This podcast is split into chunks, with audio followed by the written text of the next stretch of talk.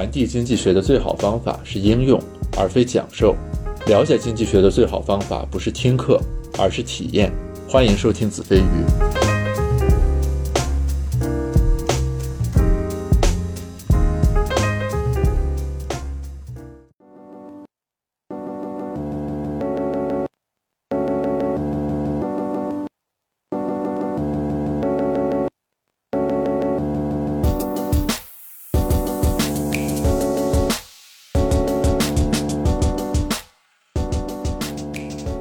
大家好，欢迎收听这一期的子非鱼播客，我是 Gareth。今天呢，我为大家邀请到了我的朋友，也是我的师兄，呃，雾月大人，大家也可以叫他雾总。呃，他是我在北大光华的本科师兄，后来他去了清华的经济管理学院读 MBA。之前他是在一家央企做投资经理，现在是在一家私募基金做投资。呃，之前呢，他在 B 站上进行过一些呃财经视频的创作的尝试，并且最近刚刚经历了一次翻车事件，被许多网友喷得一塌糊涂。今天我邀请他来和我一起聊一聊对于前浪后浪的看法，对于经济金融的看法，也一起回顾一下我们所接受过的教育，以及我们这一代人所共同面临的很多困惑。呃，欢迎吴总。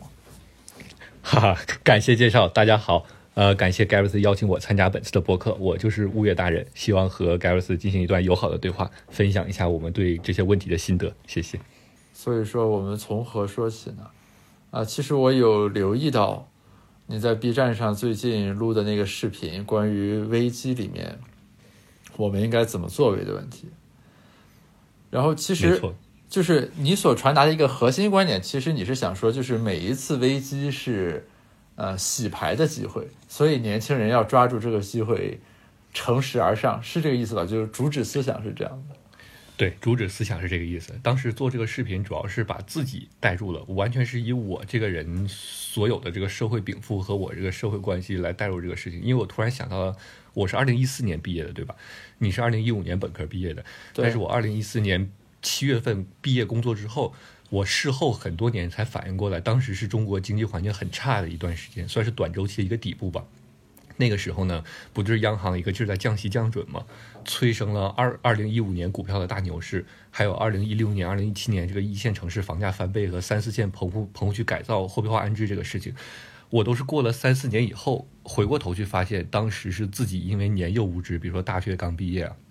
错过了一整个这个股市暴富、房市暴富和一些其他相关的机会，然后碰巧到了二零二零年的此刻，我因为一些微观的特征，突然感受到此时此刻就跟我二零一四年毕业的时候那个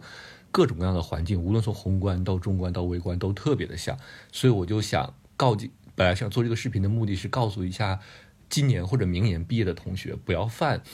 我当时那个傻傻的错误，就毕业的时候，虽然我也是学金融的，但我对整个世界的运行都很懵懂，导致错过了一整个这个股票的牛市啊，房子也没有上车，最后徒增懊悔。当时做这个视频本来是想要这个目的，所所以其实你的点是在于是说，呃，当出现危机或者所谓不好的年景的时候，这个年度的毕业生其实你是刚好赶到了一个上行的波段，所以其实反而是好的。没错，我的主旨就是，我本来想告诉大家，就你们别觉得现在好像就业形势很严峻，然后抱怨这个抱怨那个，经济很差。我觉得他们现在正好踏在了一个新周期开始的前夜，他可能今年很差，明年很差，但是到了二二年，可能就是一个新的一个新的周期就会启动，他们整个人的事业就会随着这个整个趋势都会起来。但但是你这个东西，其实那凯恩斯说过嘛，就是长期来说人都是会死的。你的意思其实是说，就是我们等几年，它总会好的。但是问题是你目前的这个生计问题可能并不是那么容易解决吧？其实是这样的，我前两天了解到一个数据啊，就是某二幺幺，就咱们祖国西南边陲大地二幺幺这个大学本科毕业率，呃，本科毕业之后的就业率大约只有百分之九，其中一半呢还都是读研的，也就是这百分之九里面百分之四点五是读研的，剩下百分之四点五才算找到了工作，说明现在就业环境。确实很差，所以就像你刚才说那个视频，包括我的抖音，还是有很多人骂我的，因为很多微观的个体，他亲身体验到自己毕业之后找不到工作，或者社会很残酷的社会现实之后，他们就也只能盯着这个危机看，也就看不到其中里边会诞生什么机会了。确确实有这样的，不是这这个我们要明确一下，就你所谓的这个机会，它并不是对所有人而言的机会，对吧？就是你你这里的底层假设是说，就目前这个冬天之后，春天终会来临。但是有一部分人会在这个冬天倒下。你你这里是否涉及到哪些人在冬天倒下的问题？还是你认为就是其实大家都是能挺过去的？那你如果非要自己吓自己，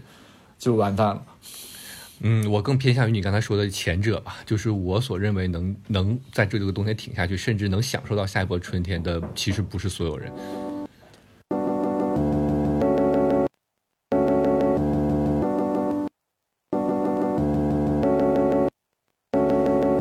那我我比较好奇的是，说你一四年毕业和今年，你认为这两个环境，你对它的感知是很像的。那这这几年里的你的变化是什么，使得当你面对今天这个环境的时候，不再像你在一四年面对那个环境的时候做出同样懵懂的举措？嗯，其实我理解这个问题在于，因为一个人就咱们一生也就活那六七十年，其实对一个人很宝贵的经历来说，就能活过一个完整的经济周期。其实从我是从二零一三年开始实习的吧，那个时候开始加入金融行业，到现在二零二零年，差不多正好走过了七八年。个人认为也是经历了一个完整的中期的经济周期了。就比如说七八年这一个中期的经济周期也走过了，见过了牛市，见过了熊市，看过各种各样大类资产的暴涨和它暴跌、泡沫破裂的过程，就基本上。算是就怎么说经历过了，所以当时间再拨回二零二零今天，我有很多微观的特征可以跟你分享一下。不知道你最近有没有接到很多银行的客户经理给你打电话，让你去办消费贷？嗯，很遗憾没有。呃，其实如果对，因为你一直在校园里嘛，如果你在社会上，就我身，我跟身边很多同行都已经交流了，目前这样的现象非常的广泛。像以我这样工作五六年左右的水平，如果想贷一百万，就是没有资金使用限制的消费贷来说，成本很便宜，也是分分钟都可以贷出来的。我是当时。在有一天，突然接到了三家股份制银行的电话销售，问我要不要办消费贷，一个给我三十万额度，一个给我五十万额度，利率都很低，当场就要让我提款，我赶紧就叫停了。我说不好意思，不需要。但是我坐在那儿想，当时那个场景跟我二零一四年十月份坐在我们公司写字楼里是一样的，很多银行的那个销售员挨个楼层挨个办公桌去推销他们银行的消费贷产品。后来我就想。哎呀，现在经济很差，二零一四年也是经济很差，各种失业，然后房地产也是房子也卖不出去，打砸售楼处，今天也是一模一样的，对吧？而国家应对这种危机，按照惯例，我们的这个正常答案就是降息降准，货币宽松嘛。所以银行现在有很多往居民部门投放货币这样的趋势。然后我就突然就仿佛当时此刻就置身于二零一四年，我坐在办公室里那个时候，因为当时我办公室所有的同事在看到这个信号的时候，他们都已经经历过两三轮周期了，比我大很多岁。都先把这个消费贷借出去，拿去炒了一轮股。其中比较聪明的同事呢，从股市里撤出来，又去买了一个房，完成了这个两步走，相当于个人资产在短短的一年半内就能翻到四倍左右。我当时看了也是非常羡慕啊。所以这个到了二零二零年，我觉得我见过了这些，我来到这个时点了，我可以复制同样的路径，做一个比较大的美梦，可能就我在未来的一年半什么都不用干，完整的走过一波这个先股票后房市的这个过程，可能资产也就翻四倍了。呃，不是，那我确认一下，你自己行动了吗？我已经行动了，呃，但怎么说？我已经跑步入场了。呃，我现在就没有通过这种借消费贷的形式完成，因为个人怎么算也算是这个金融行业资深从业人员，我是通过股指期货的方式，就通过这个场内杠杆的方式完成。我们之后就是可以在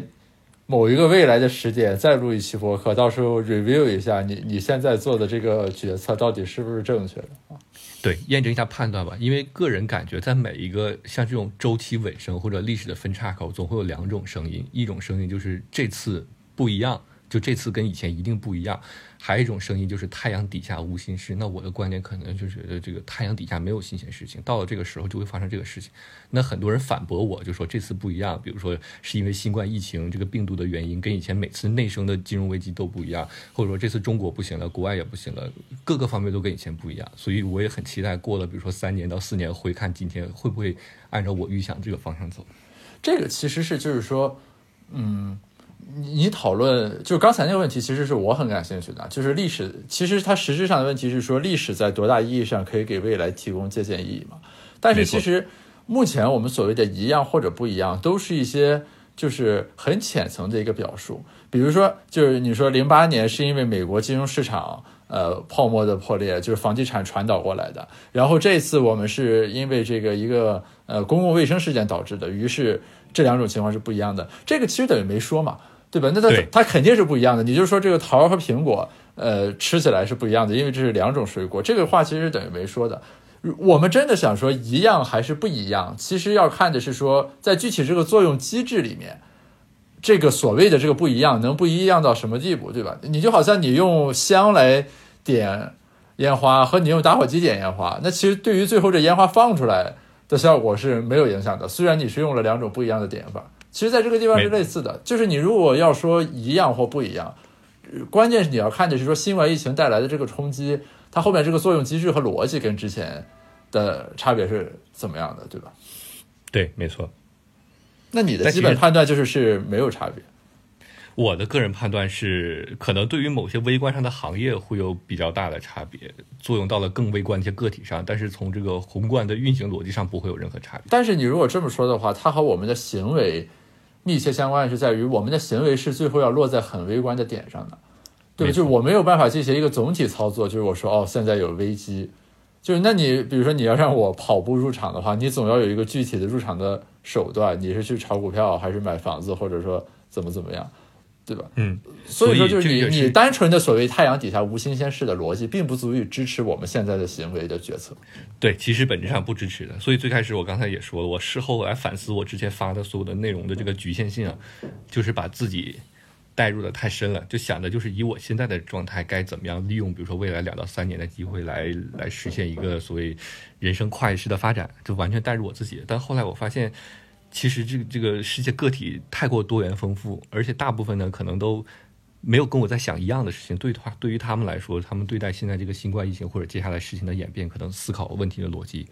完全是不一样的。比如说打个比方啊。正常一个宏观经济这个减速换挡的时间肯定会有的。咱们现在已经从名义呃实际增速五点多变成负六点多了，当然这现在只是一个短暂的情形。那未来最近最近 B 站有一个很好玩的话题，就是日本化，很多九五后到零零年左右的年轻人开始突然讨论中国未来会不会变成跟日本一样的这个话题，也就所谓的这个低欲望社会嘛，年轻人以后没有机会都宅在家里。最近 B 站上。结合之前后浪那个视频讨论这个事情的风声很大，所以都发明呃不，所以发现最近这个社会好像因为这个疫情啊撕裂的比较严重。可能我的屁股坐在这里是这样的价值观，那可能很多所谓的打了引号的后浪或者说前浪，他可能现在大家思维方式都比较撕裂吧，是我最近一个主要的感受。呃，其实你后浪这个视频就是一个很好的切面，因为后浪这个视频出来的时候，我那天其实是在外面休假，然后我看到的是说朋友圈里我。我的朋友圈里转出来的人，其实都是普遍是受到了激励和鼓舞，就是倾向于正面的一种感觉。意思就是说，我们是后浪，然后这个视频拍的不错。然后后来我打开微博之后去看，才发现就是整个这个舆论场已经呈现一种翻车的态势，就是他们认为说你这个视频拍的其实是一种就是这个呃某一小撮浪啊，是站在巨人肩膀上的浪，对吧？这个社会的普遍的年轻人都在被生活的重担。压弯了腰，就是所以说，就是等于是后浪这个视频，它本身是一个很好的切入点，就让我们看到这个撕裂的这个程度。我个人分享一下，其实我同时身处三个社交平台，其实是四个，主要的战场呢是微信朋友圈肯定是了，然后还有微博、知乎和哔哩哔哩本身。我发现这四个。位面可能反映出来就是完全不同的价值观。在微信朋友圈里，我是第一个看到视频，是在微信朋友圈里看到分享的。可能在我朋友圈里的人，因为工作这么多年，都是八五后到九零前之类的这样人比较多，他们跟你的反应是一样的。包括我第一感觉也是，我对这个视频是非常喜欢的，但可能就是我们这些微信朋友圈里的社会身份，这个屁股坐在了前浪的身份上。然后当我转战到微博的时候，我就发现，哎。出现了你刚才说那个情况，就微博上的一些可能稍微年龄更低一点的，或者说年龄再长一点的，都对这种后浪视频是一个前浪对后浪这个自上而下的权威式的所谓这样的一种理念的灌输而感到反感。当我再转到知乎上的时候，发现就更不一样了，因为知乎上这所谓年年薪百万的小白领，他们可能就是比较受益的那一小撮儿。后浪中的一员，像你刚才说的，他们对这个视频呢，也感觉好像是描出、描绘出了自己的生活状态，广阔天地大有可为。但当我切换到哔哩哔哩的时候，我又仔细看一下它的弹幕，我发现可能真正这个后浪的受众对这个事情并不是很关注，大家就是机械的在公屏上打出了“哔哩哔哩干杯”这样一个口号，这个视频可能也就看完了。这可能只有在微博这个地方才会把这个价值观撕裂的这么大，其他的地方我看起来感觉也还好。但是我我当时在微博上看到那个就是舆论的反应变成那样的时候，其实我一开始是有一点费解的，就是说，因为这个视频其实本身它传递的一个这个信号就是说，年轻人对吧？青年节到了，祝你们节日快乐。其实我我对这个东西解读出来的一句话就是这个，然后它是 B 站发出来的，想给自己顺便打个广告，这个事情就结束了。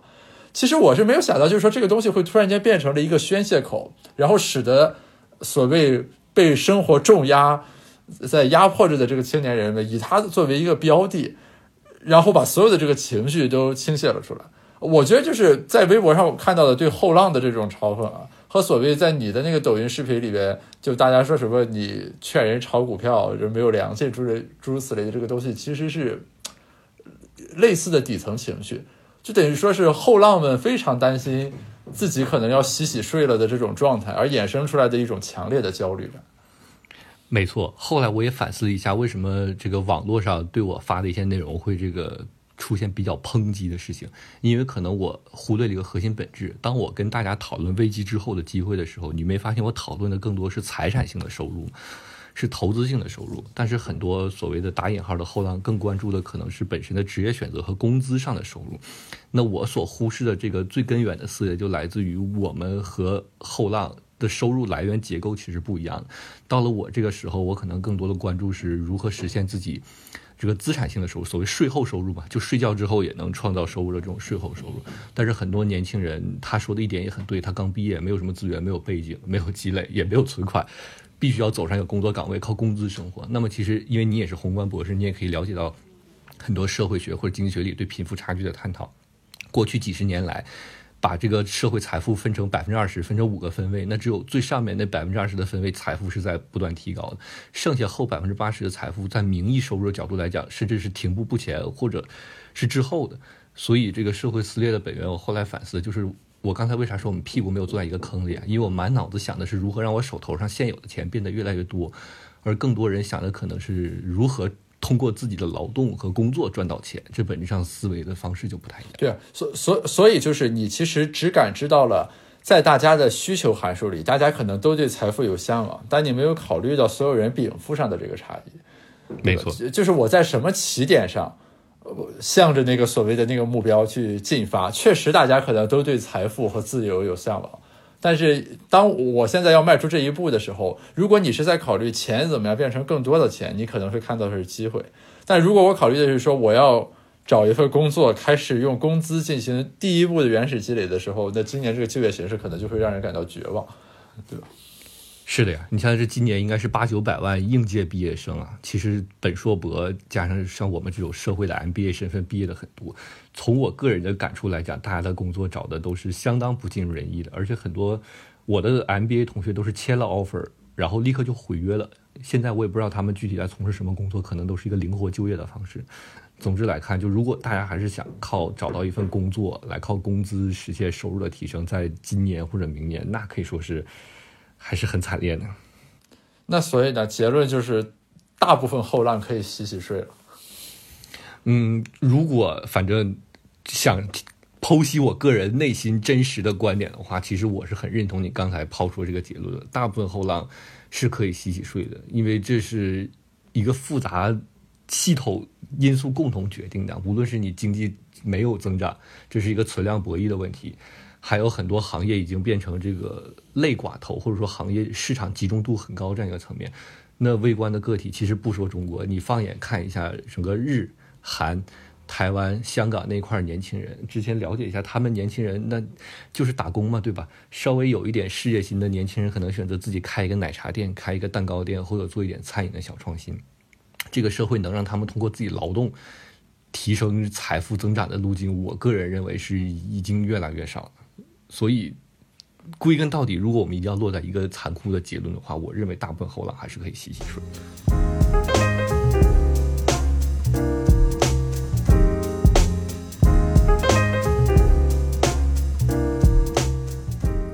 哎，这个结论是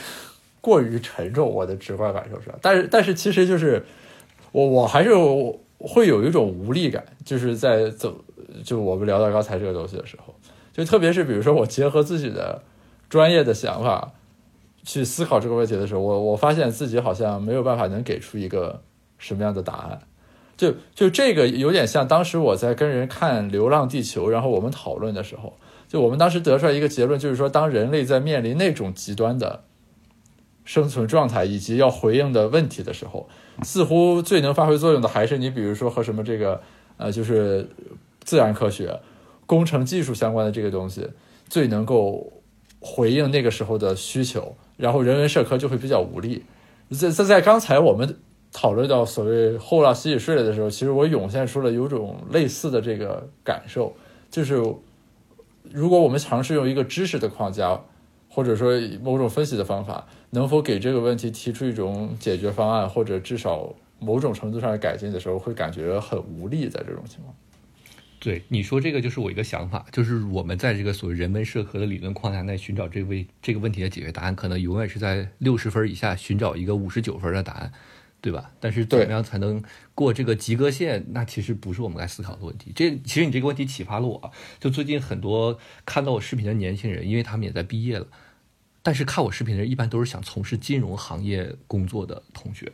他们问我以后这个金融行业哪个适合他们现在进去发展？你你猜我给他们的结论是啥？你说的啥呢？我给他们的结论就是：你们现在不要来做金融行业了。我推荐他们其实是把自己的视野更多投向了。去一些高科技的行业吧，比如说围绕着五 G 啊、新能源汽车或者其他的一些什么数据算法之类的工作。首先呢，我认为这个金融行业无论怎么看，它肯定是依附实体经济而生的。因为这就虽然那个面和水的比方，这个比喻不是很不是很彻底啊，不是很贴切，但是很很形象。就实体经济是面，金融是水。那个面现在发不出来，你往里灌水，本质上是没用的。这已经不是过去十年金融自由化那种靠债务提升可以促进金融行业蓬勃大发展的时代了。所以归根结底，我不认为现在金融行业有一个普适性的、对于所有人都合适的这种就业的机会，只能适合一部分人来金融行业发展的。说的残酷点，要么就是有资源有积累的嘛。所谓那句难听的话叫什么“二代学金融，操纵牛与熊”嘛。但如果你没具有这样的社会禀赋来这里，其实。我个人认为是很难出头啊。其次，金融行业的机会可能越来越向向专和深这个方向走了。我看到一些结构化的机会，比如说是因为实体经济很差，导致债券行业出现很多机会，或者因为现在市场波动太小，衍生品行业出现很多机会。这都是基于某些社会现实导致一些非常结构化的，不是适合所有人的这种就业机会。那很多我说的再难听一点，非清北复交的大学生一门心思以为自己考了 CPA 和 CFA 就能加入金融行业，可能进来之后。一定会对自己的预期这个大打折扣，甚至可能大失所望。与其这样，但这也是完全我个人的想法。与其是来金融行业追求这种所谓的具有统一标准性的下限，因为你加入了金融行业，毕竟这个行业的平均薪酬差不多可以决定你的下限。但如果你对下限这个事儿很很迷之，那你可以来金融行业来寻求你的金融梦想。但如果找我聊天的人，我判断他们可能都是比较想探索上限的人，所以我说这个金融行业好像不太适合你现在加入来探索上限。你要想探索上限，难道不应该去一些高科技的行业里吗？对吧？而且我也认为下一个，比如说从玄学的角度来讲，新周期的开始一定是由技术的进步推动的。你现在在一个经济很差的时候去找到一个技术的领域埋伏进去，享受这个大风吹来的感觉，到时候不是更爽吗？就是这个东西是本身是内生的，也就是说，当我们面临现在这个环境的时候，大部分人在比较下限和上限的时候，他可能就会更在意下限给他带来的安全感，而不是上限带给他的想象空间。其实具象到我自己身上的时候，我最近已经花了三个月的问题来，呃，三个月的时间来思考我刚才说那个问题，到底我是稳住我既有的下限，还是说想去追求上限这个事情？这个问题。我自己内心也在摇摆，因为一方面你稳定的下线，你可以活成一个王道的人生，就大家觉得你这种人生很王道，走的是一派正道。但是你要是去寻求，比如所谓高科技，第一就是一个选行业，你就像一个赌博。你现在哪知道鬼知道哪个行业高？所谓的高科技行业是真高科技，不是假高科技呢？最后哪一个行业哪项技术又能落地，又有应用，又能商业化呢？本身上就是个豪赌。所以我刚才说那个，我跟人说完之后，我自己也觉得自己有点。过于这个，过于理论，过于好为人师了，对人家的实际生活起不到任何指导的意义。我也在反思这个问题，因为这也是困扰我很久的一个问题。我现在也在面临这个选择。就就就是你这里面的这个所谓的这个认知上的偏误，或者说这个信息加总这个过程，它是一层套一层的。就首先就是我们各自对目前的这个环境的评估是怎样的，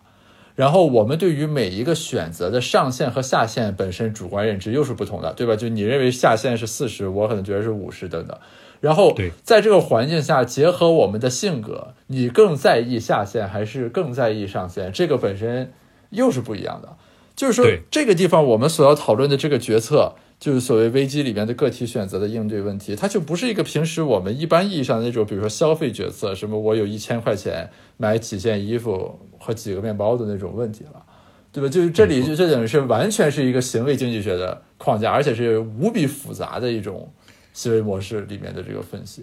对，因为指导你决策，首先你发现这个约束条件根本没有。而且我为什么探讨这个问题？像咱们现在会遇到比较大的迷茫期呢？因为我发现我所覆盖的人群还是比较偏八五后到九五前的。你也经常上微博，你会发现很多人打趣的对这部分人群的定义是啥呢？这部分从八五后到九五前这部分人群既不是前浪，因为他没有享受到任何所谓这个中国宏观经济快速发展和资源快速累积这个爆发式的财富增长的过程，很不好意思，没有上升到所谓的中产级以上的。这个台阶，其次呢，这个九五前也没有享受到九五后这波从小到大接受互联网熏陶这个广阔的视野。我们被夹在中间这波人叫叫涟漪。我看微博上很多大叔对我们打趣说，我们既不是前浪也不是后浪，而是涟漪，就是前浪已经过去了。后浪马上拍过来了，然后咱们这十年里生存下来就就剩下来的人，现在就是这个浪与浪之间的涟漪在这浮沉。我听来感觉很悲凉，因为感觉是不是前浪和真正的后浪都没有我们现在讨论的这么纠结、这么迷茫？是不是只有我们这些涟漪现在才会去苦苦的思考这些问题？这也困扰我很久。但但其实是这样啊，就是我我其实一直有一个感觉，就是说我们平时会说所谓的中年危机，就是人到了四十岁左右会怎么样？其实我我一直感觉，就是特别是年轻人在二十五到三十岁左右的时候，天然的就会有一个这种危机，就是他的这种焦虑、自我认知上的迷茫等等这个东西。所以我感觉，就这次疫情以及疫情引爆的危机，还有比如说 B 站的这个后浪的视频什么诸如此类这个东西，其实它只是一个催化剂。就就我们在经济学里面，你比如说建模，我们一定要分清楚，就是什么叫 driving force，就是有这个才有。呃，有 A 才有 B，没有 A 就没有 B。然后另一种就是叫放大器的作用，就是本来是什么一比二，有了这个因素变成了一比四。就这两种，就一个是这个驱动力，一个是放大器，其实是不太一样的。就我我其实更倾向于认为，就是说这茬人本来就走在所谓的这个二十五岁中危机，或者说青年危机的时候，但是被这个疫情再加上这个现在这些自媒体传播等等这个方式的这种渲染，就使得这个东西被。放大了。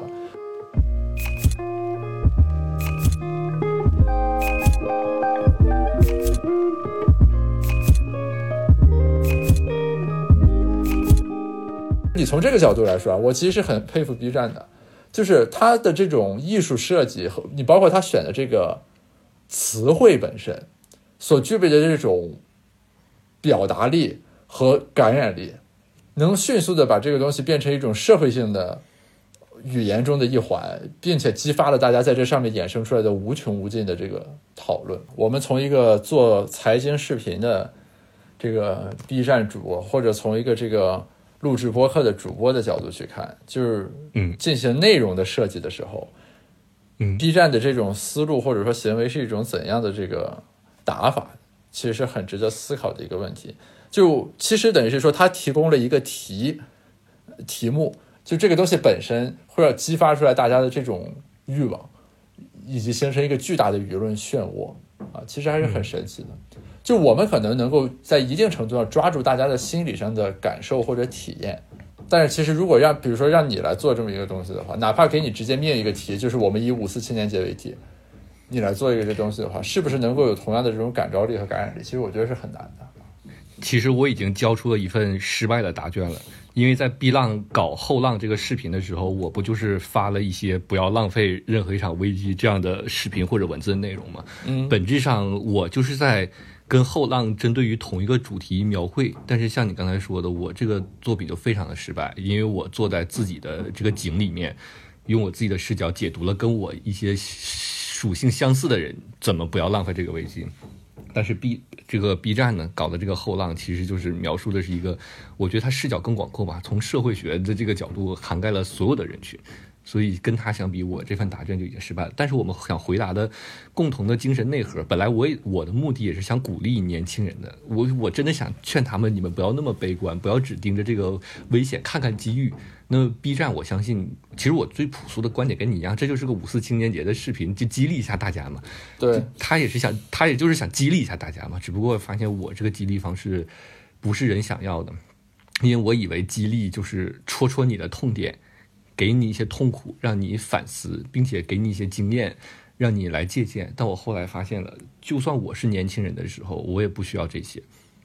我可能需要的是标签、共情、代入，这可能是我需要的吧。就算前人把路走过一遍，来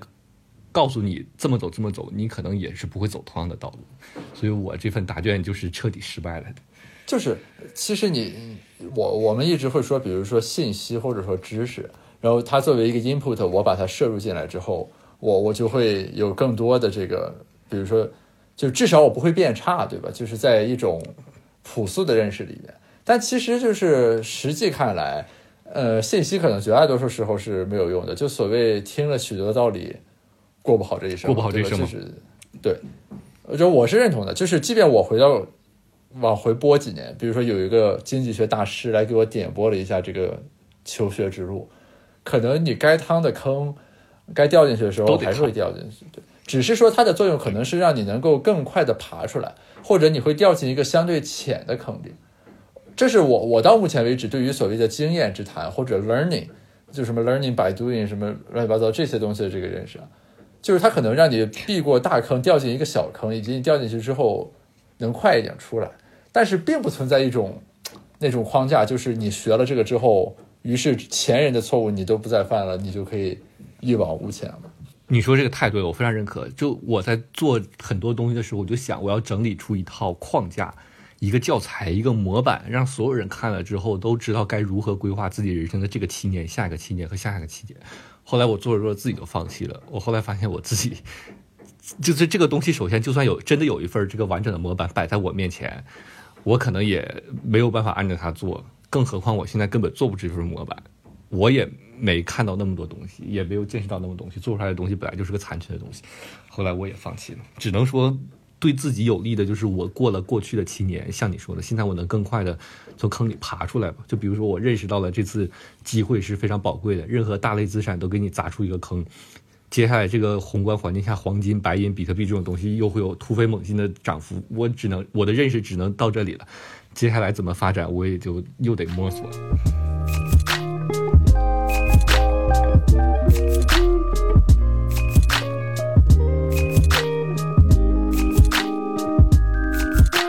就是我，我最近在微博上，其实微博最近频繁的会给我推一些广告，什么就是这个所谓股神教你炒股，就是我我不知道你们也会收到吗？我就是微博在持之以恒的给我推类似的这种东西，就是。呃，抓住机遇，迎难而上，跑步进场，然后实现自己的财富自由，等等等等的这个东西。会，我个人管这个叫从微博上观察牛市进展的四步走吧。你现在刚刚关注到的牛市进展的第一步，也就是现在很多很多这样的，比如说给你推送的这样的内容，告诉你这个股市有大机会。现在就是给你做一些启蒙，之后你会发现啥？让你去开户，然后你会发现啥？炒股配资。对，之后会让你加各种带单老师的群，说带你每天收获涨停。如果所以你如果经常上微博的话，就慢慢可以关注到这个股市是怎么从熊市变到牛市的这个这个社交平台上出现的一些微观的特征。我最近也在关注这些特征，所以它也印证了我的判断。我我我我主要是没有体验过这种服务啊，我我很难想象，就一个人真的会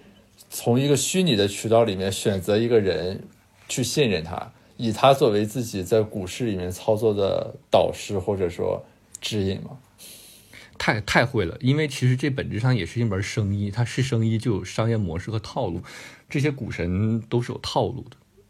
这个具体的套路，比如他可能同时开了好几个 ID 啊，然后同时做出正反两笔交易啊，哪个赚钱哪个拿出来吹一吹啊，或者有的时候还有一些所谓的打了引号的股神，他那个交割单或者净值记录本身都是 PS，但是怎么说呢？中国两亿股民，啥人都有，所以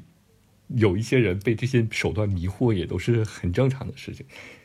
而且，就越是到了这种周期的转折点嘛，就是在这个大家很绝望的时候，人们内心对于一夜暴富的这种朴素的需求，我观察就会越发的旺盛。所以，往往在这个时候，他们内心就是最脆弱的时候。有的人给他们能提供一盏指路明灯，哈，哪怕这个就是在羊群的头上照打了一个手电筒，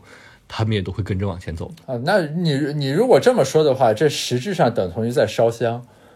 对吧？啊，其实是这样。啊，你哎，你概括的好精准。对，这就是我想说，但我表达不出来的。对，对，就是大家现在就是跟随着微博推荐的名师跑步进入股市，是另一种意义上的烧香。对，我我在我的认知里，其实我对这种事情就是这样的看法。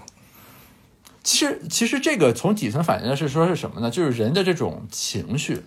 或者说需求，它其实始终是存在的，只是说这个载体和它这个形态会随着这个时代的变化有所不同，对吧？就可能以前什么练气功、烧香什么乱七八糟的，现在就变成了什么跟着大师跑步进入股市。也 也犹如就是说，大家那个投机的那种冲动和欲望是永远存在，只不过有的时候炒绿豆，有的时候就买原油宝，就诸如此类的。总有一个东西可以收割你，就只要你有一颗想赌博的心，总有一个东西可以收割你。之前不还有个很邪恶的段子，说什么你的爷爷奶奶买了 P to P，你的父亲母亲买了原油宝，然后你的儿子女儿在炒鞋。然后最后归结到总有一个东西可以收割你，这样一个结论。呃，其实是这样的，就是所以说就等于是某种意义上，如果我们从商业的角度来说，最容易赚钱的方式，其实就是要去打人性的弱点。是，就是对，就大家都喜都喜欢赌。不是从从这个意义上来说，我感觉我们行当还是有一些价值或者说意义，就在于如果这个社会上大家对于经济和金融的这种基本知识和普遍原则能有一个更广泛的。把握和理解的话，其实对刚才那种所谓的就是利用人性弱点来讹钱的这个东西的防御能力，多少还是会强一些。我感觉，比比如说，就是你你对于无套利什么的这种概念，你有一个基本的了解，你就知道，就天上掉馅饼，绝大多数时间是不应该有的。你有这样一种底层认识的时候，其实那这方面的这个问题还是会少一些。还有更底层的意识，就是所谓的无风险高收益。你像咱们从教科书里学这种学院派，天然就是否定了这种东西的存在嘛。但是很多人想要找投资产品呢，上来就要找有没有零风险，但是收益倍儿高的，这都是一样的道理。对，就是说，其实你这么看，就等于是我们所学的那个东西，其实并不一定能帮我们做出所谓最优决策。比如说，你挑出整个市场来最好的十只股票，这个可能很难，但它至少可以帮你避掉，就是你一眼看上去这个是不太可能的，对，就是不 work 的这种东西。所所以，我一直认为啊，就经济学和金融学的这个，就是他的所谓的那种思考方法和基本的原则，其实它不仅仅是一个学科的范畴，就并不是说什么经济、法律、政治这种并列的概念，它更多的是一种就是有点类似于社会科学方面的导论，或者就类似于数学那种感觉。就你有了这个之后，你思考普遍性的问题的时候，都会有一种改变的。还是？你说这个太对了，你知道吗？当我。最开始做这个财经短视频或者长视频内容的时候，我曾经把它当做一个很严肃的商业，对它进行一下调研。我就调研了一下我的目标用户这个群体，他们看这些东西到底是为了什么？我最近最后总结出来了两点啊。第一种就说的比较难听，就是满足他们自以为自己在学习的这种欲望。这是比较浅层的，就是他们平时看的这个好玩的东西太多，想看一些知识性的内容来降低自己的愧疚。这是我得到的第一个比较浅层的结论。但深层次的结论是啥？就他们对学金融的人如何看待这个世界的方式有一种深深的好奇。就他们总觉得学金融的人看这个世界和他们看待世界的方式是不一样的。一开始我以为没有什么不一样，后来我发现真的不一样，真的不一样。但问题是说，你如何能够把这种不一样传递过去？并且我们从是一个善意的角度来说啊，就是是不是能够让人去习得？我我的一个基本经验就是，我认为就是通过灌输式的方式就是不行。就我如果搞一个，比如说经济金融十八讲，我给你讲一下，你听完了之后，这个似乎是没有用的。我还是倾向于说，在一种沉浸式的体验里面，然后你让他能够懂得，哦，原来无套利是这个含义，这样或许才是能实现的。这是我搞这博客的目的之一啊，这也是也是在做一种试验，其实。其实我这个个人又交上了一份失败的答卷，因为我的 B 站上同样出现了两个视频，一嗯，虽然都是同一个主题吧，但是一个点击量很高，一个点击量就很低。后来跟朋友们分享，就发现这个想要真正，其实他们对这金融这件事情也很好奇，也想学，但因为人的惰性啊或者自律的原因，他们抵抗不了，所以导致我的数据经常都是收藏比播放量都高，就大家都是先码。本来打算后看，然后也就不看了啊，就不看了，然后不看了。同时呢，大家发现这个知识对他们来说，无论咱俩试图讲的再生动、再有趣、再怎么磨，就更贴近现实啊。知识就是知识，他们更想听到的，首先是观点，就不想要原因，不想要逻辑，直接给我观点，最好能告诉我买什么能一夜暴富。其次呢，就想要故事，然后想要经历，想要见闻，就他们对知识这些知识本身啊。不太感兴趣，还是想要我们思考出来的东西喂给他。但是，如基于这样的情况，肯定是个逆向选择的过程嘛？肯定是越能让用户感觉到有刺激、爽，或者贴合他们心里真正想法那个声音，才会越放越大。就比如说，我们可能有一些特立独行的思考结果，或者显得有一些残酷啊、过于理性啊，或者比如说年轻人都可以洗洗睡了这样的话题，那人家下意识听了就反感，就这样的声音根本也就传不出去。对，其实就是我们如果看现在市场的这个均衡结果，就是谁火，其实你就可以明白是怎样的一种偏好在驱动这种情况，对吧？那为什么比如说呃半佛仙人，对吧？还有与之类似的这种这个内容的这个制作者，他为什么会火？其实它核心就是说，它重要的还是在于把信息收集起来，以一种比较好的形式去堆叠出去。就它其实并没有说我用一个很。好的分析框架去很深刻的从这里面挖出来了什么别人前人没想到的东西，他们其实更多做的就是说我以一种很酷炫的方式怎么样把它组织起来，然后在语言上做一些什么艺术，欲的表达，去满足大家的那种欲望。对啊，这个其实就很残酷的。咱们就以某某财经为例，那我看了他的弹幕和评论，因为当时我从商业的角度分析过这个东西为什么会火，就发现很多人关注它的主要原因就是说这个。念稿的人声音很好听，或者抛出来的很多梗很好笑，也就仅此而已。到这步也就为止，就变成了一个以财经主题为内核的这个单口相声。所以就是，这这是种警醒。其实，就一个东西，它看起来是什么，其实它并不一定是那样的，对吧？就就所谓的财经自媒体，你理解是财经，对吧？其实人家归根结底。定义是媒体，对，就就那个陈雨露行长书里说的嘛，什么所谓反动势力，从来并不是因为反动，而是因为有势力，对吧？其实 你这话从哪儿听来的？呃，这句话本身就好反动，我的天。呃，是那个叫呃《中国事部金融史》，就那个央行陈雨露行长写了两本书啊，《中国事部金融史》，然后《世界事部金融史》。我得拜读一下这个，真的。对，我我当时感觉他说的这个话其实是很 make sense 的。就是我们说反动势力，你第一反应就说是反动，其实核心落脚点是说，因为它有势力，对吧？就是你看这个东西的角度，你不能被你去感知它的时候，你一开始的那个切入点所迷惑住了，啊。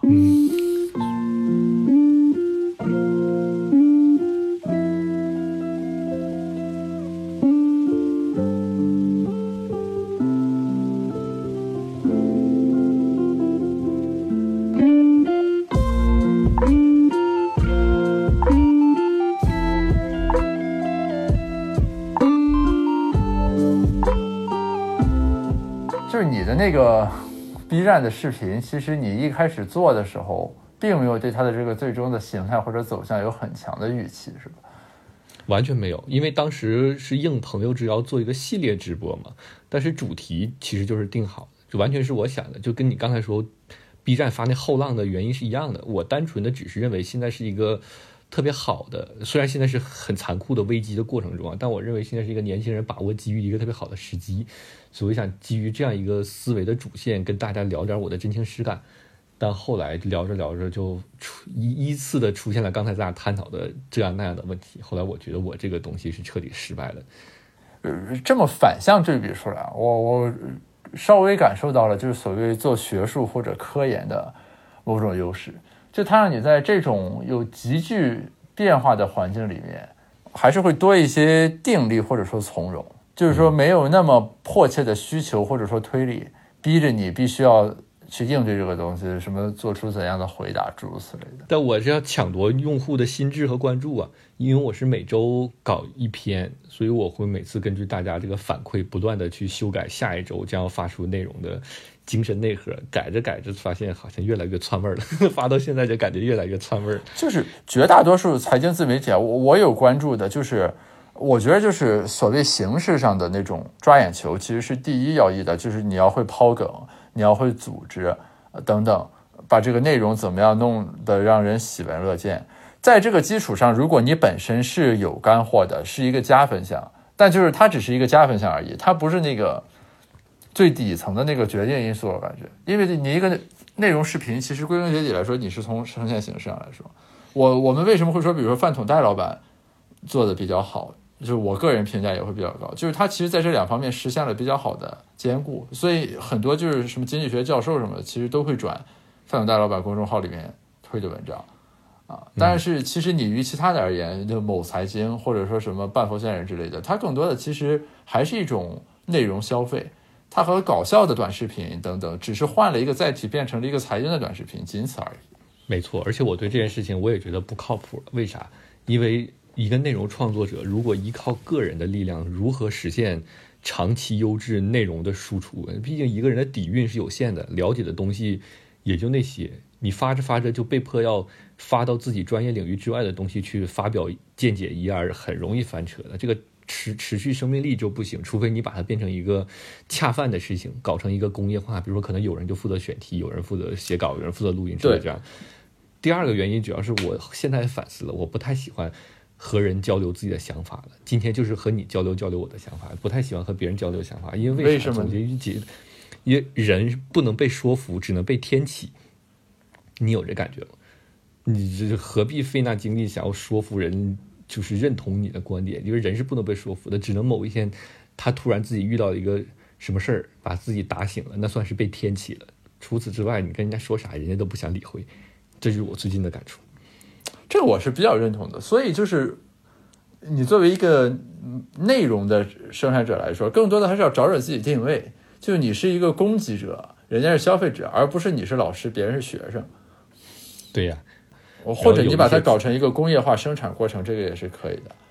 对呀，我我跟那个就是有的那个公众号。自媒体创作的团队聊过，就是我一直比较好奇啊，就是为什么你能持续的产出所谓的硬核文章或者说高质量的文章？其实他们就等于是完全是一个流水线作业，就是它总共有十几种什么所谓的这个写作模板，就是什么先比如说我先讲三个故事，然后总结出来的，不是我讲两个故事交替进行，最后归拢到一个点上的等等的，就是他们有一套这个模板，然后他们的选题会就是我们一个一个模板来看，现在我们要写的这篇东西适合用其中的。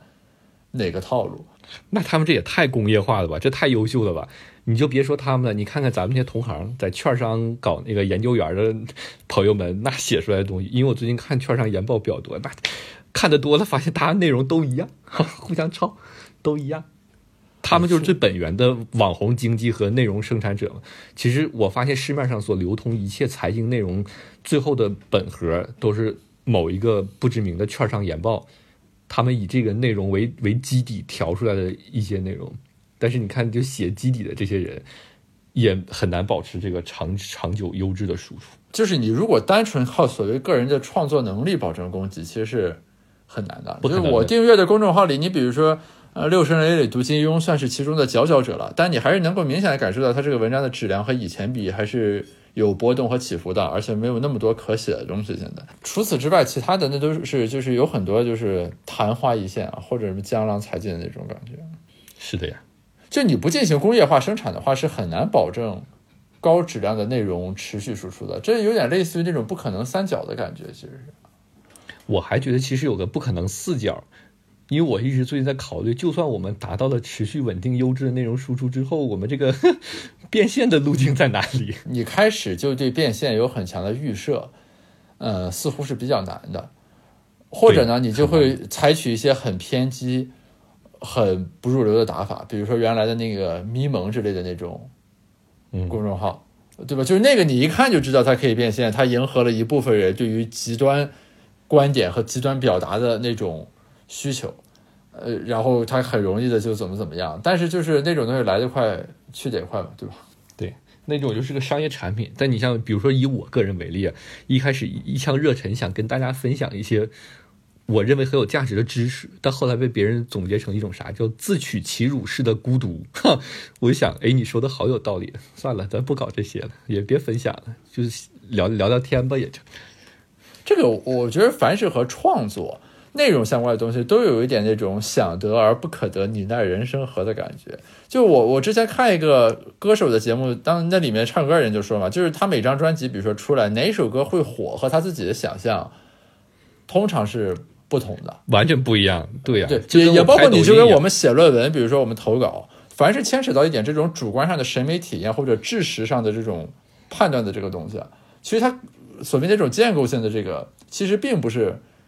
非常的强，就你可能你只能保证一个平均质量或者说总体的这个 bar 你是能够找准的，但是它具体比如说得到的这个市场 feedback 是什么样的，其实是很随机的，某种意义上完全不可预测，真的。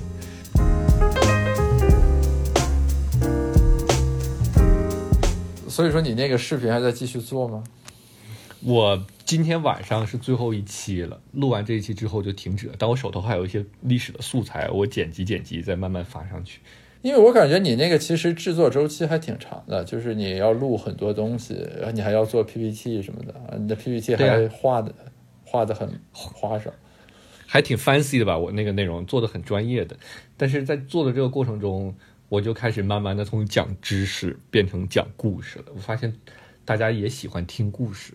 后来我我也比较担心他们可能听完了最后就有点像咱干啥呢？本来是看严肃文学的，后来变成了看小说。那小说没什么不好啊。最后又开始看修仙网文。看完了修仙网文之后，除了帅和爽之外，别的不记得啥了。比如说现在我看了《斗破苍穹》，那那几百万字，我现在除了这个一句话叫“斗宗强者恐怖如斯”之外，什么都没记住。就现在大家就觉得看个爽就拉倒了。我也本来希望他们通过看这些可以获得一些收获，甚至指导他们未来几年一些个人资产配置或者说事业选择上的事情。后来我发现算了，第一我也没有那个资格给人家启发，第二人家可能就想爽一下拉倒，那大家都一起爽一下就结束了 啊，就是延迟满足其实是一个很难的能力，而且是一种需要锻炼的能力。就是说你如果不有意的加以训练的话，其实是。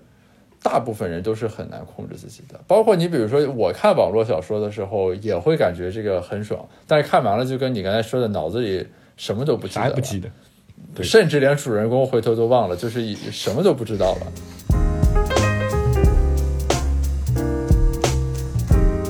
行为经济学只能帮我们认识到人会有这种行为偏差，但其实他们给不出很好的这个解决方案。比如说，他只能提到有一些什么，那你就不要看，对吧？你从一开始就不要看，诸如此类的这种方式。对，行为经济学，我个人就不太了解，我感觉这都是玄学的，我没有发言权。行为经济学总体思路其实就是说，把人的偏差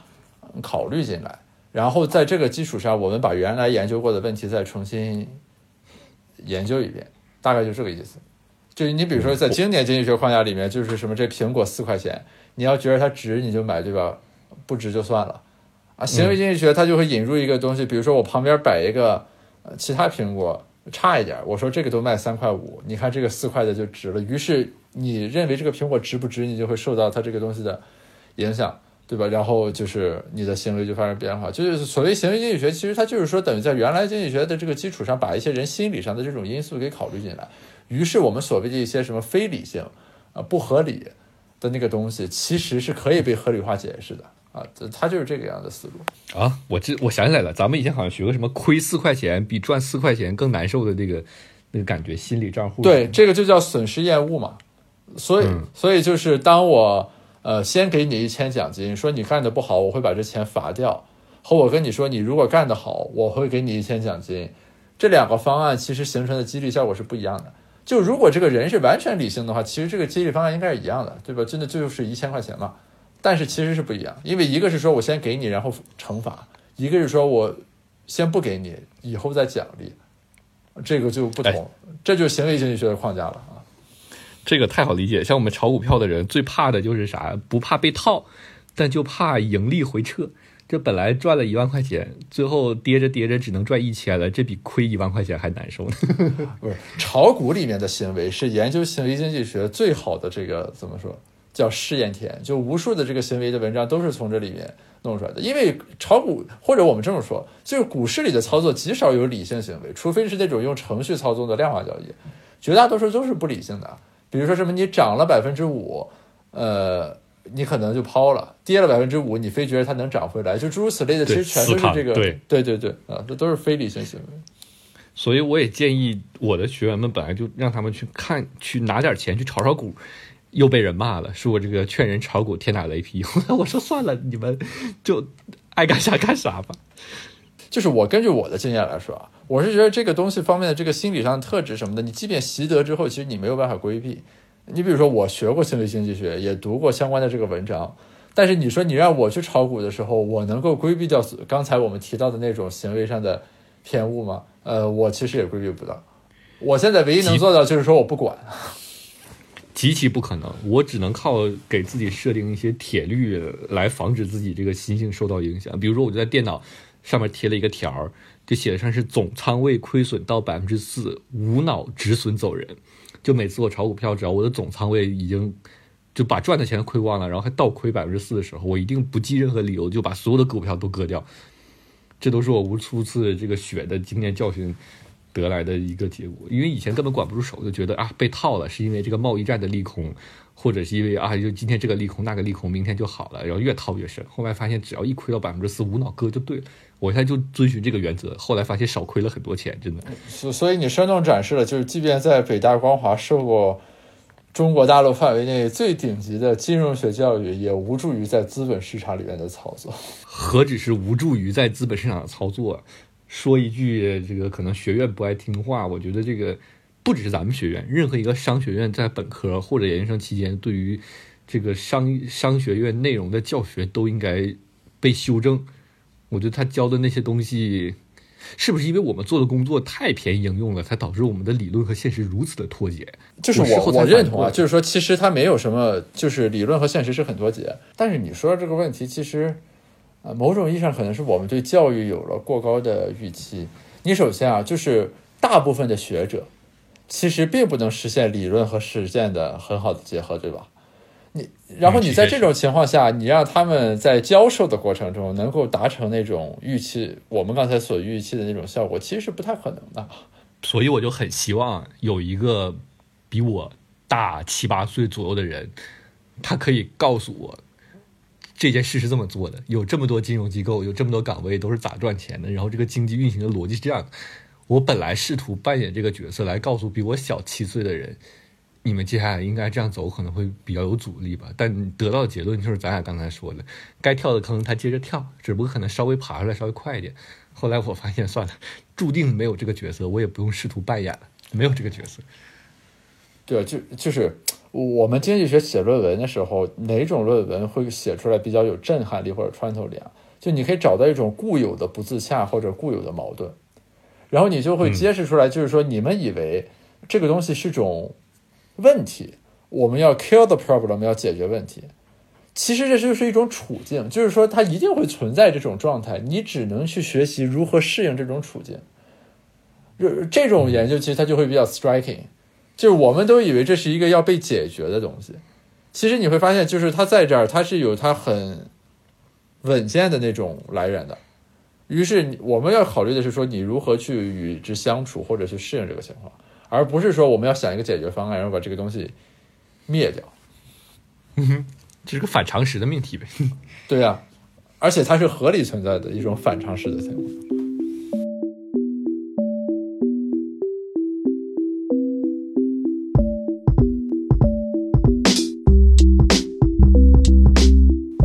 就是我，你看我们所接受的教育的内容，或者在操作的技法上，其实是比较回避这这方面的问题的。于是教的都是对于是，就是说，这反倒留给了其他人很多机会，就是所谓割韭菜、操纵人性的弱点，甚至会把受过高等教育的人都给一锅炖进去。对，这收割智商税嘛。但没办法，尤其最近几年，我看的也算比较多了，因为大家对于这个致富或者说快速致富的诉求实在是越发的强烈了，导致被收割智商税的行为屡见不鲜。其实归根结底还是一种供给需求之间的匹配，就大家的欲望，然后又有通过这个来赚钱的人，那自然就会 match 到一起去嘛。但是现在一个经济停滞不前，甚至还在开倒车的情况下，当然说的不是咱们国家，说的是整个世界。还，我最近反正就跟大家交流一个心得，就是大家把预期放低一点，不仅要放低预期，而且要。渐渐的接受自己平时没啥事可做的这样一种状态，因为从二零一八年到现在啊，我发现大家预期预期本身是在慢慢降低的，但是很多人还没有学会接受所谓清静无为或者咱就说无为这种状态的合理性，就总是想在市场上折腾点什么事情，但是我看是越折腾越亏，还把老本都都给亏光了。我建议大家，反正我之前给很多身边人的建议也是，别折腾，别折腾了。别有预期了，安心的就过。但是很明显，大家也不太能接受这样的建议，仍然在市场上疯狂的寻找着一切可能获利的商业机会。不要给出这种违反人性的建议。我现在学到了，现在不会不会。所以所以就是你比如说关于 Keep 这个软件的前景，我一直就认为不太乐观，因为它就属于 典型的反人性 App 啊。与之类似的还有时间管理型 App。啊，记账的等等这种的啊，就凡是对于这种就是以与人性背道而驰的这个东西，我其实普遍是持他们的前景，我持比较悲观的态度。反正这种逆容逆人性的这种产品或者说服务，感觉就是做不大呀。对，就或者就是你就 backfire，就是又走向了一开始对立面，比如说 Keep 变成了一个卖健身器材收智商税的公司啊，对。但大家那瑜伽垫反正买了也不用，但你就天天鼓励大家买。那上面的课程也挺难的，他那一套徒手扩胸的中中期课程，我自己都坚持不下来。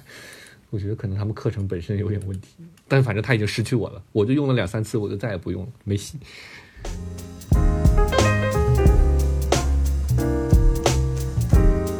我我觉着就是现在大部分人还是缺少一种心态，就是特别是就是。呃，比如说你关于你自己在这个社会里，其实你只是一个很普通的个体。然后，比如说这个失败的和平凡的人生是远远多于成功的人生。再比如说，就是中国，中国有十几亿人，你哪怕一个事情有亿分之一的发生概率，你在中国碰上这么一个人，其实也不意外。就是一些这种基础性的认知，大家没有建构起来，所以你就会容易大惊小怪，容易激动啊，容易嗨。不接受、不满足，就是诸如此类这种情绪就会涌现。你知道知乎上有个毒鸡汤是咋咋说的吗？就人生认识平凡的三个过程：首先认识到你的父母很平凡；第二认识到你自己很平凡；第三认识到你的子女很平凡。等一个人认识完了，他自己也就死了。所所以你看，这个做学术的时候，就有人来问我，比如说要不要读博士，或者说怎么样？我一般一上来就先问，就是说，首先你肯定得不了诺奖了。对吧？你也成为不了中国的经济学第一人或者前十名了。给定这个基础认知，这个东西你愿不愿意过？就是你拿掉一个这个行当里面最顶尖的 title 之后，把你的愿景打碎之后，你如果还愿意在这上面像蜗牛一样往前爬行一番啊，其实证明你才真的有这种禀赋和资质来这里面闯荡闯荡。否则的话，大部分人是对是被自己永远所够不到的那个幻想所吸引进来的。太正常了，你像别说学术了，就炒股，人人都知道一句老话叫“七亏二平一赚”，但每个炒股的人都以为自己是那十分之一能赚钱的，结果最后都是 都是分母，这太正常了。哎，所所以就是这个破什么山中贼易，破心中贼难。心中贼难。对对对，就是你要打破他心里的这种认识，而且现在就是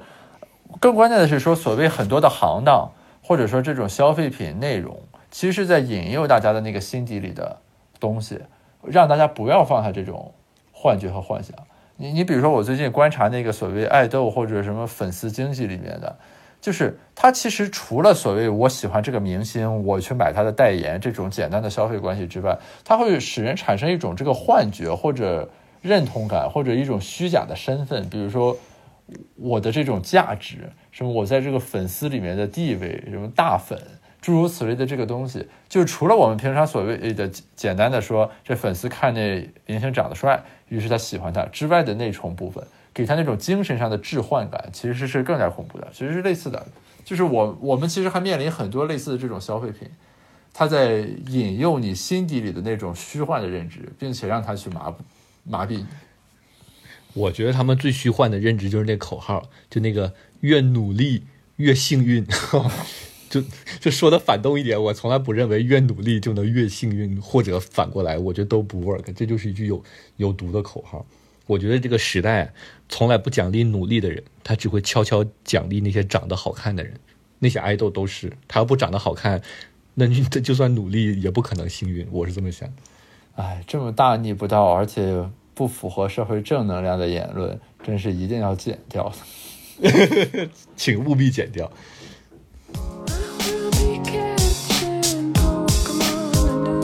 大家收听这一期的子非鱼。其实这一期播客的设计的思路和初衷与上期有些相似，都是想从商业实践和学术研究这两个角度来看我们对于同一个问题思考的方法的差异、视角的差异。但这一期比较特殊的地方在于，物月大人和我都是从光华本科毕业，只是一个人毕业后走上了工作岗位，另一个人毕业之后继续从事学术科研。所以说，在我们的对话里面，大家可以很清晰地感受到。共同的教育经历给我们其实打上了很深的烙印，使得我们在某些话题上会产生强烈的共鸣。但是同时，毕业之后不同的经历又让我们产生了很大的裂变，在对待同一个问题的时候，大家各自的视角又会很不相同，甚至得出迥异的结论。最后，我想说的是，虽然今天我们在讨论的过程中对后浪其实有很多揶揄调侃。甚至得出了一些很颓丧废、很悲观的结论。但是如果说我们发自心底的愿望，还是希望我们能够像 B 站的视频里面说的一样，尽情的奔涌。好，谢谢大家，感谢收听这期的子非鱼，我们下期再见。